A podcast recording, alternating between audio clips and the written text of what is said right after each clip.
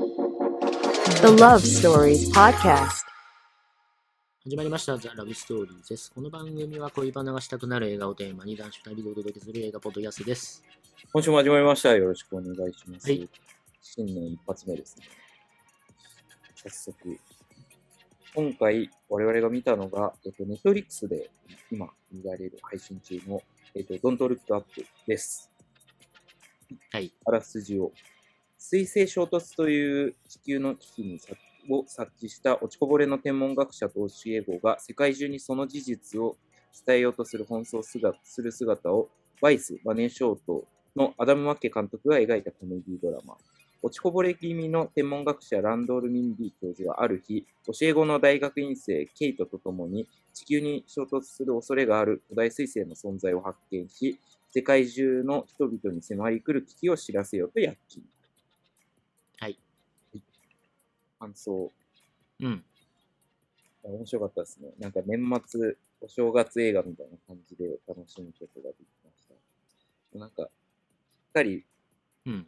まあ、みそれぞれの俳優の良さみたいなところとかも出てたりだとか、あと、そうですね、なんか日本日本で撮れない、なんか日本でこういうのを撮ると、なんか、もうちょっとコメディ寄りになっちゃったりとかするんで、なんかそこら辺のバランスとかうまいなと思いながら僕は見てました。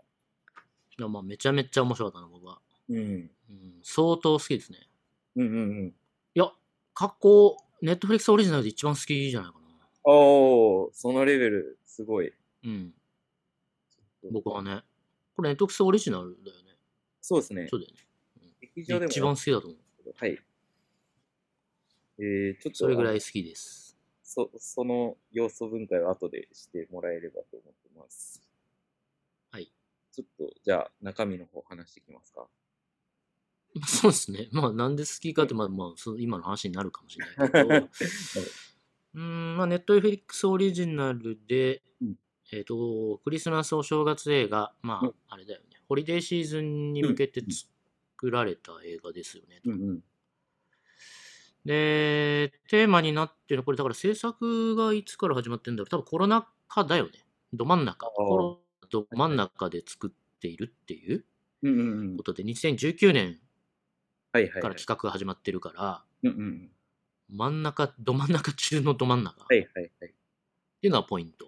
うんうんで、ネットフリックスオリジナルの、ある程度こう、社会的その信用度っていうか期待度っていうのも高まる中で、うんえーより、なんていうの、幅広い層にアプローチできる、シネフィルだけでもなく、うん、なんか大衆娯楽に振り切るわけでもなく、その両方狙えるようなあー道場っていうのがネットフリックスに広がってるっていうのも、うんうんうん。えっ、と、背景としてありそうだぞと。はいはいはい。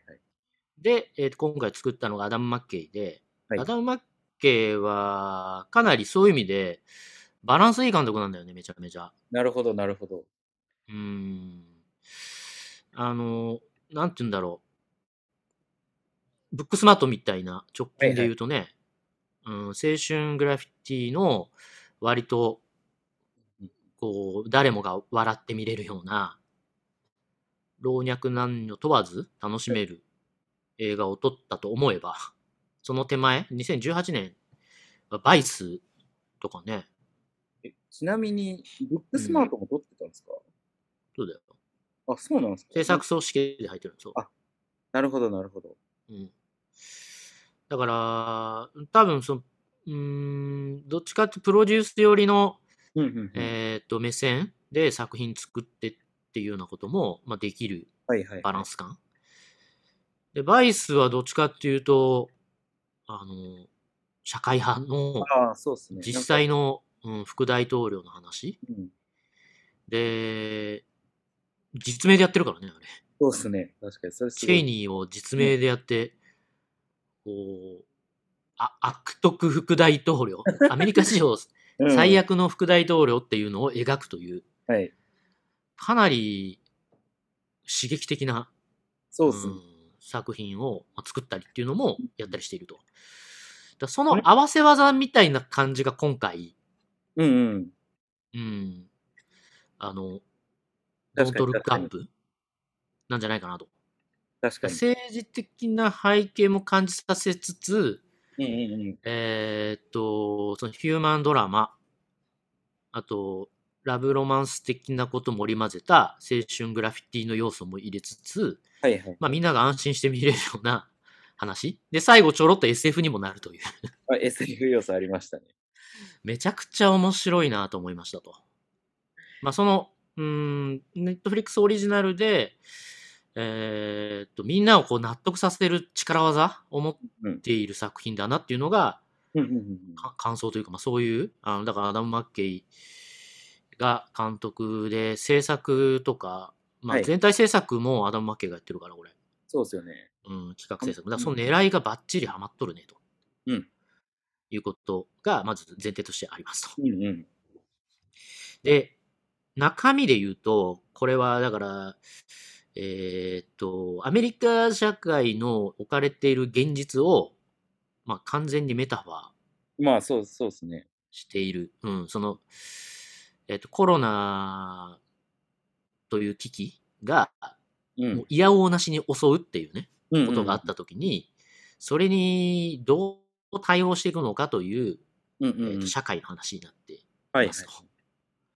で、そのコロナを彗星が、まあ、小惑星が地球に激突するという話に置き換えてるよね、これメタ完全メにタファーになってますね。はい。うん。で、そういうとんでもない事態がやってきたときに、どう受けるの、受け身を取るのかということを、まあ、政府だったり、研究者だったりっていうのが、奔走するってことになってるんですけど、はいこれって、まさにコロナで起こってることじゃないですか。おっしゃる通りです。政治が、その経済を優先するのか、うんうん。その科学的な、あのー選択、まあ、そそういう危機うんうんクライシスに対して、えーちゃんとこう危機を回避するために、まあ経済じゃなくて人命を優先するのかという選択って、うんうんまあ、日本でもあったし、うんうん。アメリカでま世界あ、うん、ものすごくそこが、えー、と世論を二分するような状態っていうのが、うん世界中でもあるし、アメリカって、まあ、まさにそこがトランプ大統領だったから、2018そうですね。年っていうのはね。だから、マスクなんていらないんだとか、うんうん。あの、 でトランプの集会はみんなマスクしないっていうことが起こり、うんうんうん。保守系の人たちは。はいはい。で、共和党支持者は、ま、マスクいらねえぞ、みたいな。で、民主党支持者は、何をこう根拠のないことを言ってんだということで批判するっていうことで、真っ二つに割れたとはいはい。いうことをまさに描いてるよね。うんうんうん。ドントルックアップのこの作品の中で。そうですね。だから、彗星が激突するんだけれども、その彗星を、あの、陰謀論だと、 デマだということで、えーそんなわけのわからんこと起こるはずない、経済を立て直すんだといううん保守派、うんうんうん、現実社会でいうトランプうん。そうですね。的な勢力が、うん、政権を握っていると。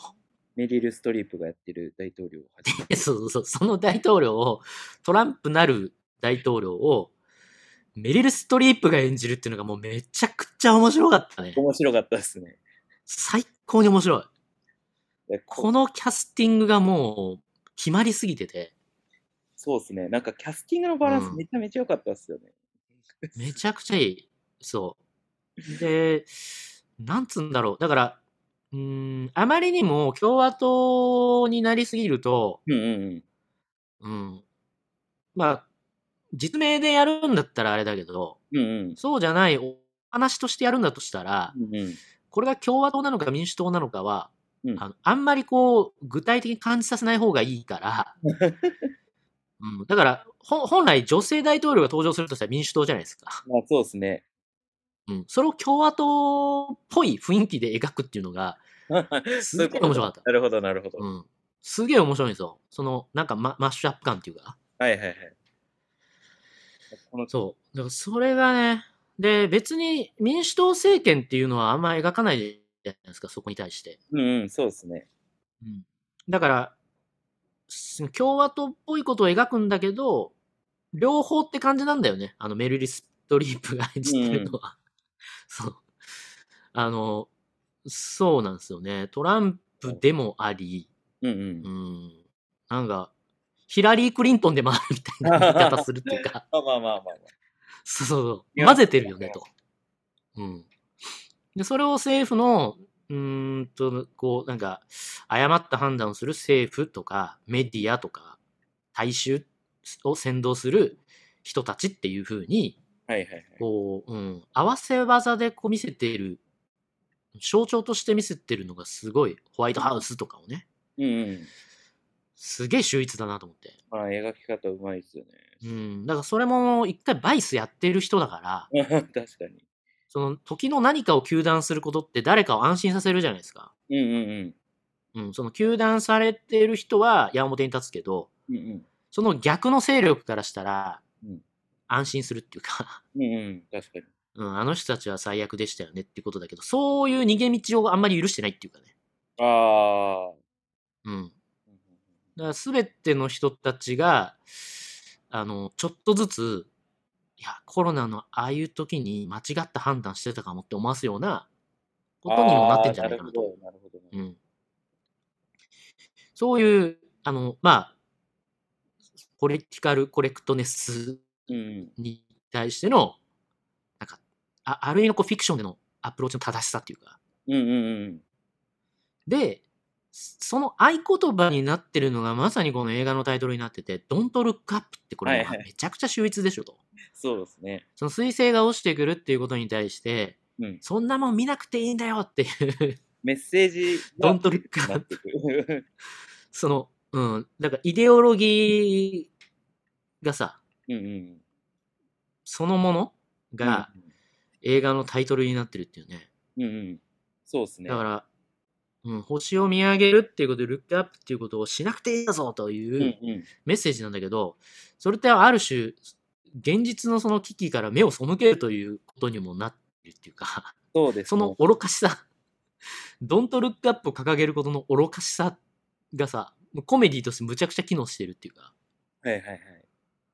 うん。なんか、あれじゃん、共和党の集会みたいな感じで、みんな、ドントロックアップだとかってやるじそうですね。ゃん。うん。メイクアメリカグレードアゲンのような感うんうじん。で。いあれがすげえ滑稽なんだよね。やいやいやそうですね見上げなくていいわけねえじゃん、みたいな。もうだ って見上げたらすげえでっかい彗星見えんだけどっていう ね。そういうおかしさを描くっていうね。それもめちゃくちゃ秀逸で、それはだからコロナ禍で、いや、感染者激増してるし、死ん死人もね、日に日に重症者患者とかも、病院はいっぱいになって、その辺で寝たりしてる人たちももういっぱいいるんですけど、うんそれ野で戦目病院でひどいをことになってんだよと。そう。目を背目を背けるっていうことに、その滑稽さに近いっていうか。いや、わかりますわ。なんかう、ん。特になんかその、大統領となんか結託してる、あの、マークライアンスだっけあうのん、 SNS の社長、SNS サービスの社長みたいなところとか、うわ、こういうやついそうだよな、みたいな。そうそうそう。 自登分の場利益人物で言うと、その大衆を先導する役割として、えーまあ政府。はい。で、そこに結託するメディア。うん。ニュースメディア。プラス、えーと、巨大スタートアップの社長っていうのがいて、 そうですね。プラットフォあれはだから、最強のキャラだったんですけ ど、ーム。あの、まあ、えーそのスタートアップは、だから、えっ、と、アップルと、はい。うーん、Facebook とうん、スペース X が合わさったみたい な最強企業っていうことで、このお話の中では描かれてて、ほんで、その社長、まあ CEO、もはうい頭おかしい、創業者 CEO がもう超頭おかしいやつとして描かれてるんですけど、これも最強なんだよな。いや、もう、めちゃめちゃ面白かったね、こ れ。最後逃げる感じとかめちゃめちゃ良かったです。うん、ここはまあいろいろ、あの、そう、この大社長が、うんまあだからテクノロジーをもう一手にそうなっている。だから、まあ、研究開発費ももうじゅ潤沢に持ってるうかんうら、んうん。まあここの、だから研究っていうのが、もうトップであるっていうことは、うん。うんあの、疑いもないようなことになっていて、はい で、ここの、だから、えっ、と、CEO が、はいや、彗星来てるけど、うんこれ、爆発させられるよと。うん。遠隔で、ドローンで。そうそうそう。うん。すげえでっかい地球を破滅する小惑星が来ていて、で、えっ、と、研究者たちは、まあ、ディカプリオとか、ジェニファー・ローレンスとかの、大学の研究者たちは別に大金持ちも何でもないから、うん正しく計算をして、いや、それを回避するために、うんえっ、と、軌道をね、ずらすためにうん、爆撃せよとうん。いう作戦を立てるんだよね。最初に。はい。最初は。だけど、うーん、あの、まあ、政府もそれに一旦乗るんだけど、うんうん。これで私がヒーローになれるわ、みたいなことで、プロパガンダ的にこれはありだねっていう、またそれも面白いんですけど、そう。地球を救った、えっ、と、す偉大な大統領ということで、歴史に名を残すことにだけ躍起になっているっていうことでそう、最初はその作戦に乗るんですけど、うんその頭おかしいスタートアップの社社長、まあ、まあうん、イーロン・マスクであり、スティーブ・ジョブズでありみたいな CEO が、いやいや、これ実はこの惑星すっげえ莫大な鉱石が眠っているよと。うんうん。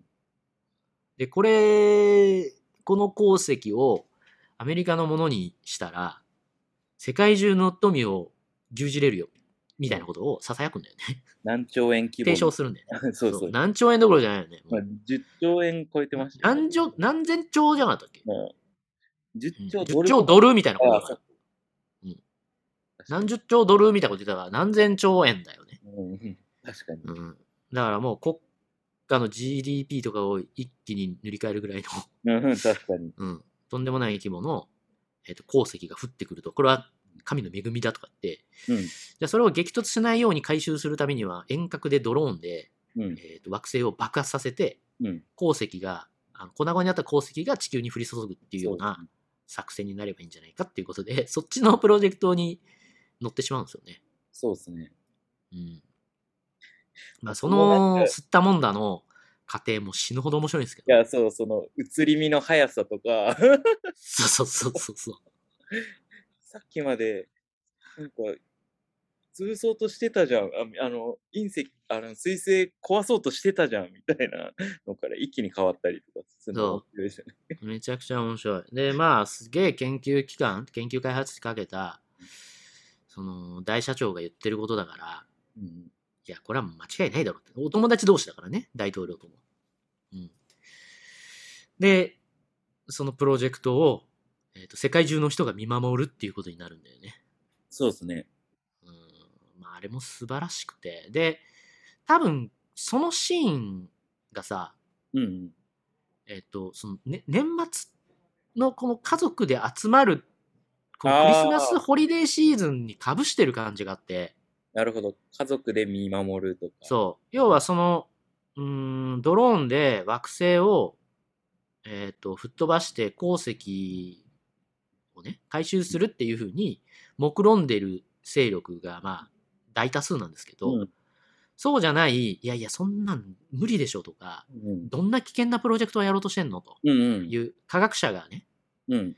あのーまあ、理論上、そんなん無理ちゃうのという人たちは、もう、えー地球の滅亡の最後をあー覚悟して、家族と集まることを選択するんですよめね。ちゃめちゃ良かった、あそこ。そうで大事な人たち、まあ、家族と友人と、まあ、恋人と集まって、で、えっと、食事をすするっていうね。うんうん。だから実家にみんなで集まるっていうような、そのホリデーの、その、みんなで集まること確かに。こそが、うん、最後残る人間の活動なんだっていうような、家うん族愛の話になってくるね。うん確かに。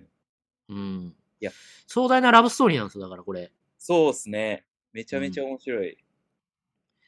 で、そその彗星が降り注ぐうん。夜空とかを見上げつつも、うん。うん。で、流れ星のようにすごい綺麗かったりいすや、るんだめよちゃね。めちゃ綺麗ですよね。そう恐ろしいことが起ころうとしてんだけど、うんその光景自体はすごく美しいんですよ。まあ、それも皮肉なんですけうど。ん。で、それを、ドントルックアップじゃなくて、ルックアップしながら、うんうん。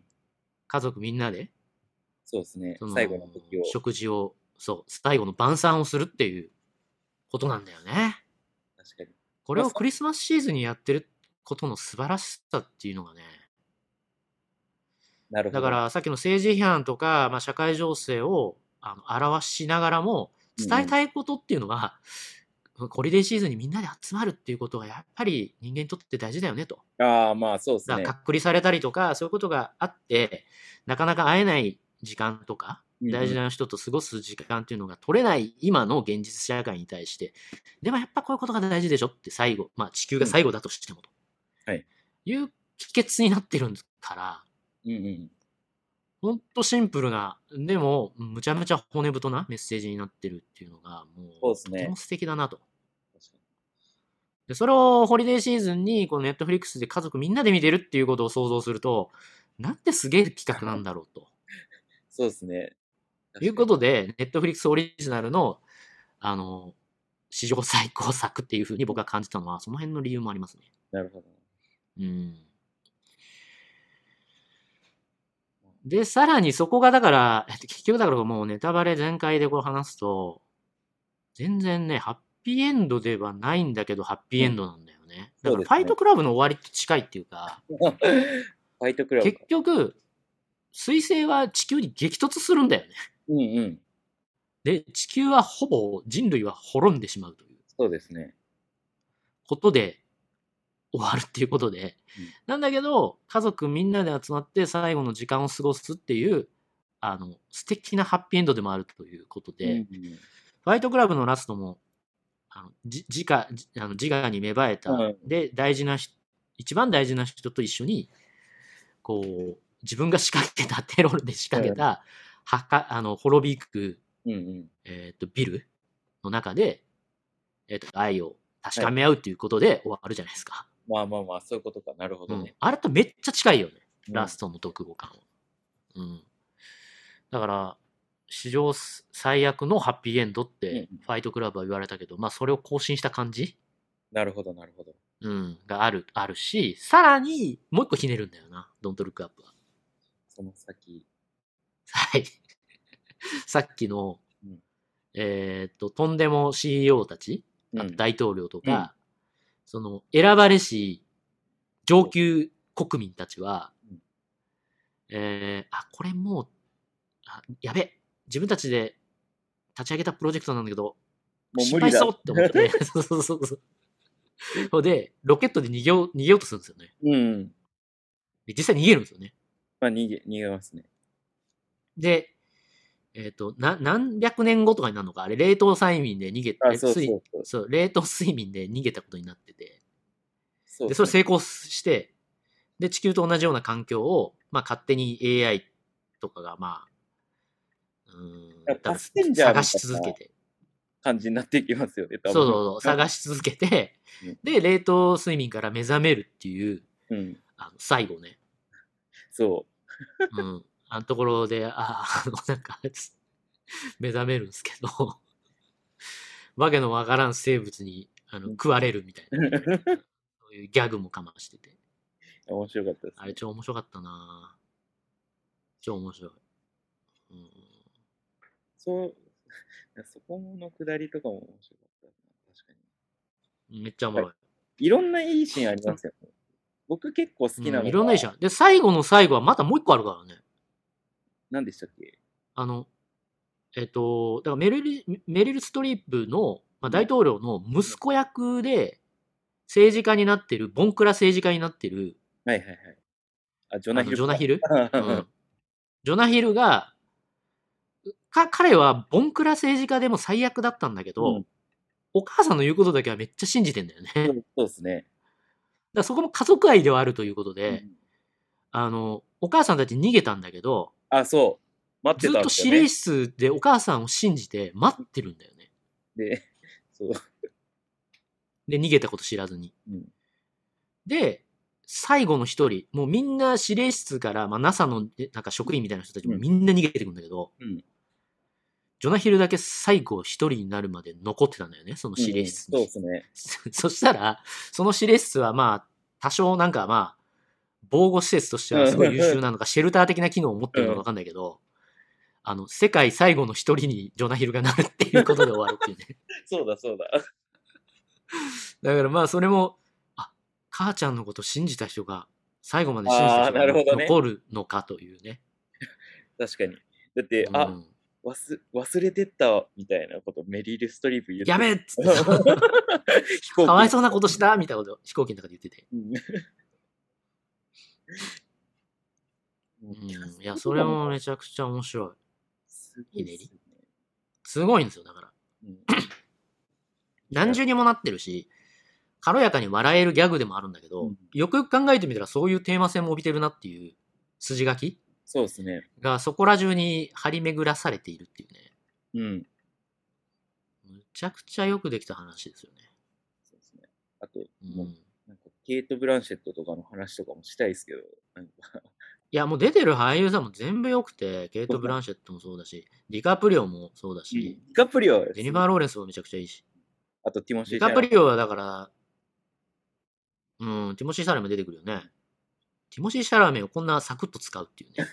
でも、あそこからのシーン、そう僕めっちゃ好きだったんですよね。なんか、それこそ、うんだからやっぱ、そヒューマのン、ドラマにうも。ん、みんみんなが、そう、確かな愛、うん。人と人との、えっ、と、愛を選ぶ、そのうん生き残りとか、はいその社会を救うとかっていうことではなくて、もう最後は自分の大事な人と過ごすっていうことを選択するっていうことで、キーマンとして出てくるのが、うん、割とこう、ヒッピー的な暮らしをしてるような、そうですね。うん、ティモシー・シャナシャナメうん。が出てきて、ジェニファー・ローレンスと、あの、恋人同士になってっていうことで、うん。で、ディカプリオは、あの、不倫をしてしまうんですけど、 あ、そうそうそうそうそう。あれ超無だからもうディカプリオのね、役柄がすごい、まあ、研究者としてだから、そ最初は、うんすごい真面目なその警鐘を流す。う。うん。そう。最初にこの惑星を発見するのがディカプリオとジェニファー・ローレンスで。うんうん。で、ね、これはやべえことが起きてるぞっていうのをメディアに、こう、えーと持ち込んで、はいそれを発表するっていうことなんだけど、あの、まあ、吸ったもんだあって、大人気研究者になるんだよね、あそうそうディカプリオは だあの、だからまあ、そういう人って日本でもいるじゃん、コロナで。まあそうですねな。んかいろいろと研究者で、あの、なんか、あの、慶応の教授とかってちょっとイケメンの教授いるじゃないですか。確かに確かに。あああいう感じなのかな。まなあ、んあとなくと、ほんまでっか TV とかに出てる、 なんか教授みたういん、な。なんか、うん、人気教授とかって出てきてるじゃないですか。これ多分各国で出てるんだろうね。まあきっとそうねですね。確かに。万国共通で、うん。で、そういうようなキャラクターで、ディカプリオがイケメン研究者みたいな感じで人気者になっちゃうと。そう。うん。で、えっと、そういう人気者だから、ある種タレント化するから、そうですね。うん。あのーまあ、人気女性キャスターと、うん。えっと、不倫をしてしまうということで ね。あそこの流れで、なんか、ディカプリオが調子乗ってって落ち落ち込んでいく様子みたいの、めちゃめちゃすごかったですよね。もうなんか、表情とか演技とか、うわこうやって調子乗るんだな、みたいな。そうでしょディカプリオの最近の鉄板パターン。いや、まあ、調子乗って、落ちぶれ て、愛に目覚める役そうですね。もうこデれ、カプリオここの、もうこうこういう役やらしたらもう右に出る人いないんじゃないの、うんうんうウんルス・オブ・ウォーリストリート以降。確かに、ウルフはすごいですね。うんまあ、ウルフからですね、確かに。まあそれまでもなんとなく、こう、なんか破綻していく男はなちょいちょいやってたけど、このコメコメディアンとしての確かに。キャラね、コメディリリーフな感じうんうん。がもう板についてますよね。確かに。うん最高でしたね。うん。うんめ俳優ですよね。ちゃくちゃ最高でしたね。うん。で、まあ、奥さんのところに最終的には戻ってくるんで、そう。うん、ハッピーエンドなんですけどね、そこは。そう、最後、もう、彗星を無視し無視してみんなで話すみたいなシーン、めっちゃ良かったな、あれ。西君っていうか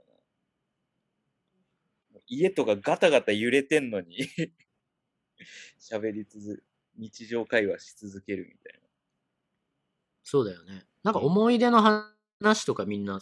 語あ、りそう出そうすそとう、か。昔の話を。うんいや、いい映画いでや、した。そう、だからキャストはすごい豪華だよね。うん。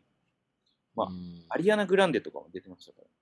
アリアナ・グランデをもう、本当にす一げ瞬えで、アホみたいな役で 使ってるもんね。そとんでもセレブ役みたいなう。う感じで。ん。うん面白いんだよな、その辺も。まあ、だからお正月映画っぽい、そうですね。そういうちょっとお祭りキャスティングうん。もあったりするし、すげえ楽しいよな。うん、いまあでも、今から全然見ても面白い映画っすよね。別にや、もう絶対見ていただきたいですよね。クソ面白いよな。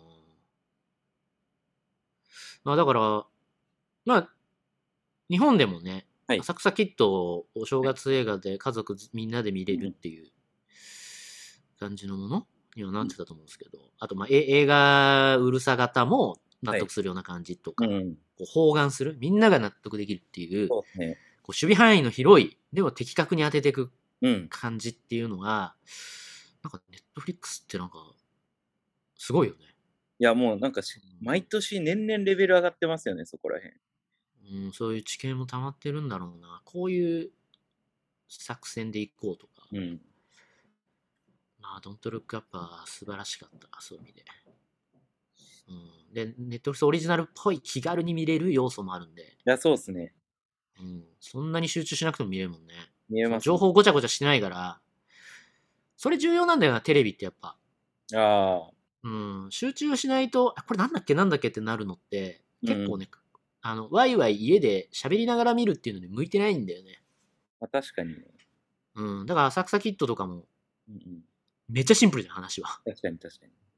うん。え一方で、なんかローマとかは素晴らしい作品だけど映画館とかで見た方がいいみたいな感じですよ。いや、そう、だからああいうのは良かったんだけど、ちょっと反省もあるんじゃないですか。ああ、なるほど。うん。ドントルックアップもすごいシンプルじゃん。彗星が落ちてくるぞ、みんなどうするっていう。そこに向かって、ね、話が一直線だから。そう、だから、うるさ型も納得するポップコーンムービーみたいなのを作っていけばいいってことですよね。だから、そうそうそう。 だから、筋道はものすごい一本道、うんうん。うん、っていうのがあって、で、脇のうんえっ、と、をちゃんと笑わしたりとか、うんうん気が利いた、その、シネマうテんィックな表現っていうのはありつつ、はいはいはいうん。あとは、こうじ現実の、まあ、社会とかを照らし合わせたような、まあ、うん批評性も持ち合わせるっていうことは確、かに確かに。うんその要素だけ並べると、浅草キッドもそういう感じもするよね。まあ、そうですね。確かに。うん。一人の若者が成功するって一本調子の、まあ一本調子が一本道がズドーンとあって、うん。で、社会性伴ってるわけじゃないですか。確かに確かに。そのうん、現実の、まああれは現実の北野武さんを描いてるってこともあるので、うん。でもその、脇のね、要所要所のコメディとかドラマっていうのもしっかりしてるっていうんうんう。うん。で、安心してみんなで見れる感じっていううん。うん。